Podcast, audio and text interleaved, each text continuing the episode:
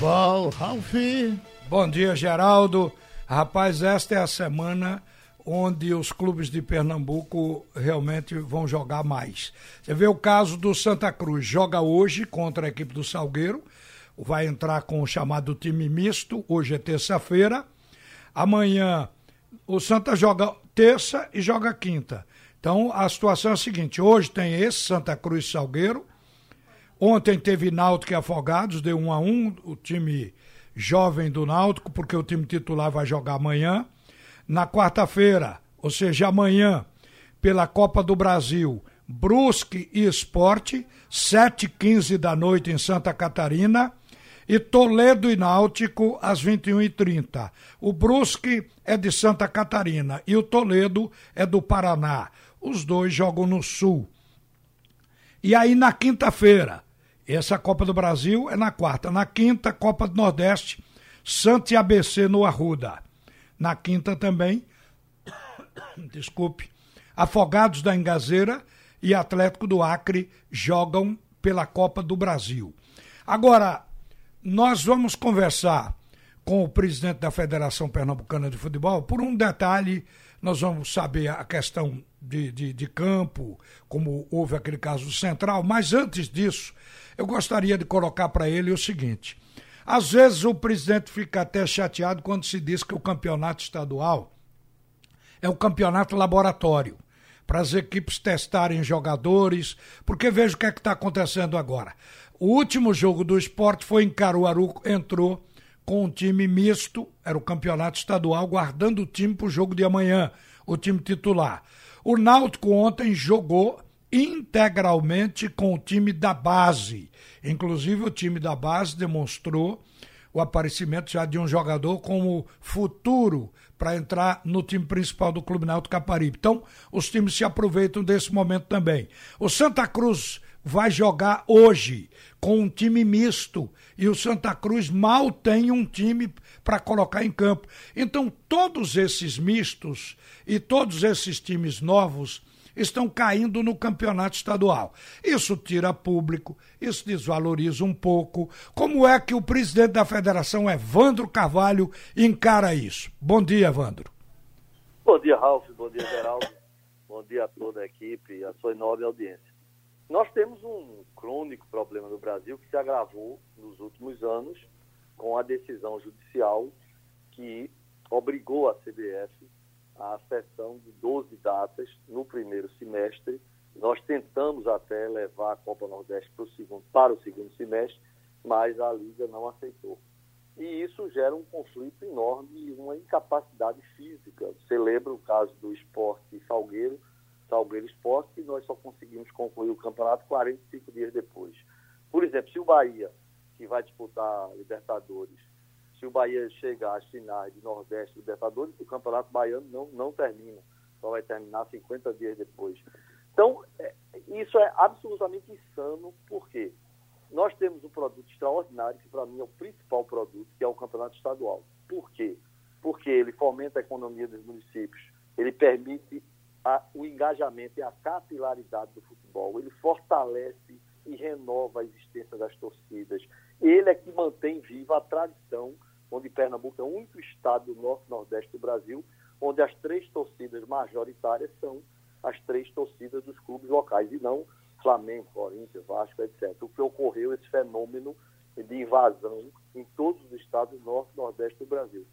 A Bahia, por exemplo, é, eu tenho, pelo fato de estar constantemente lá por assuntos profissionais de clientes meus lá, a Bahia tem o Bahia como primeiro clube e o Vitória vai quinto, porque aí vem Flamengo, Corinthians, Vasco, então, os outros estados nem se fala. Todos os clubes, primeiro, segundo, terceiro colocado, são torcidas de fora. Então, é, o, a existência do estadual é que permane, permite que exista essa, essa, essa história, essa fleuma, essa empatia, esse envolvimento do Estado, do, do nosso Estado, do governo do Estado, da prefeitura municipal, de todo o Estado, da federação, dos clubes. Isso está sendo atropelado por uma absoluta falta de datas de realizar as competições. Então, isso é muito ruim. Nós temos uma lei específica que não permite que o jogador atue com menos de 72 horas, e está correto a lei, eu não sou contra a lei, E isso faz com que haja necessidade de um permanente rodízio, como os treinadores chamam. Isso é ruim porque a equipe não se firma, isso é ruim porque o público não sabe identificar qual é o time titular, qual é o ídolo dele, e isso faz com que o atleta jovem não consiga progredir e, e surgir como realmente um talento, como ocorria antigamente com Fernando Santana, Luciano, como ocorreu no Náutico, com Lula Monstrinho, com Gena, como ocorreu no esporte, na época áurea, enfim. Todos os jogadores precisam jogar, precisam crescer, como Chiquinho, como é, vários outros, Juninho, enfim. É, é, é um grave problema que nós só conseguiremos resolver no ano de 22, porque aí haverá reforma do calendário nacional e nós teremos então como, deixa, deixa como eu fazer. Sim, ah. deixa eu lhe interromper porque senão a, é, não vai dar tempo, porque já Oi, são 10h56. Eu queria que você falasse, porque ontem nós acusamos a federação como responsável por sujeira de, de, vestiário de clube, coisa que é precisa de fiscalização. E, é verdade. Mas o problema é que a gente vê que não tem jeito. Isso é um negócio que está acontecendo com frequência. Qual a medida que a federação vai adotar de agora por diante? Primeiro, a responsabilidade é toda da federação. Foi incompetência nossa e negligência nossa. Nós já responsabilizamos o funcionário, não tem nenhum sentido. Nós temos um delegado em campo. A obrigação do delegado, quando chega ao estádio, ao meio-dia, é ir às vestiárias e, e negligentemente, por, por falta de atenção, por falta de, de interesse no trabalho, não foi e gerou esse problema todo. A deficiência dos estádios, isso é um fato. Você sabe, eu sei, as prefeituras não têm recursos para investir.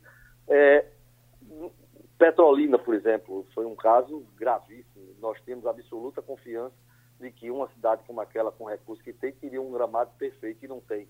Afogados de Gazeira tem um gramado perfeito, maravilhoso. O Central melhorou muito, mas Petrolina deixou a desejar. O Central, o que houve foi absoluta incompetência nossa em não determinar o clube que ele tinha que abrir o vestiário.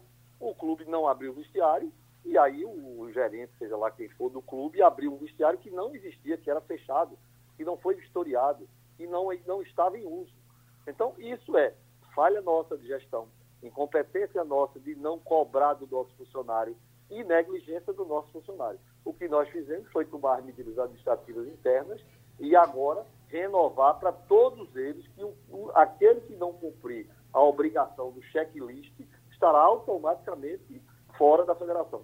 Mas permanece aquela aquela questão regulamentar de que no dia do jogo o campo é da federação. Exatamente. O clube não pode fazer como o Central fez. Não é... pode. Se ele fizer isso, ele é punido com multas de 10 mil a 100 mil reais. O campo dele é interditado. Agora, não tem como eu punir o clube. Eu tenho que punir a mim mesmo e a meu funcionário, que a incompetência e a negligência foi nossa.